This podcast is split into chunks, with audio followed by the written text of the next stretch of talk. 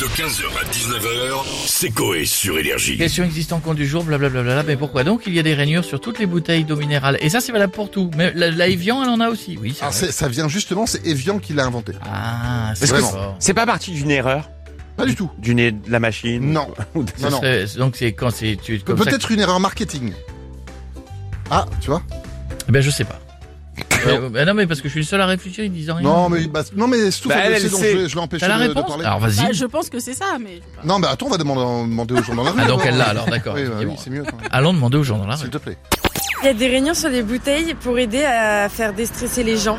Genre en mode avec nos ongles, on peut faire euh, clic, clic, clic. Bien sûr. ASMR. Du coup, pour moi, c'est de manière à ce qu'elles puissent s'emboîter entre elles, de manière à ce qu'on les, on les attache pour faire des packs. Bien sûr. Genre, euh, au lieu de mettre du plastique, euh, un, un sachet de plastique autour, c'est juste pour qu'on les, les emboîte et pour, euh, pour aller les transporter plus facilement.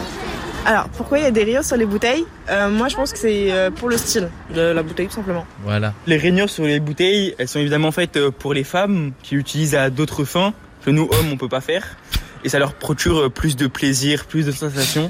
Et oui, C'est un Eh peu bah gros oui. Ah, quand même une bouteille. c'est un vibro. Bien sûr, c'est un code. Bien Bien sûr, sûr. Ah ouais. c'est ça évidemment. Alors. La bouteille d'eau a été créée dans les années 70 et était surtout destinée à une clientèle qui vivait en ville. Et à hmm. l'époque, où est-ce qu'on jetait les poubelles quand on habitait habitait dans les immeubles Ah le le le vide ordure. Dans le vide ordure. Et les J'adorais ça, premières moi. bouteilles. Je se jetais tout et n'importe quoi dans Ah, celui de voilà. ma marraine. Tu jetais dedans, ça faisait- J'adorais. ça. Moi, je m'étais coupé le doigt avec un leader. Bah tu vois.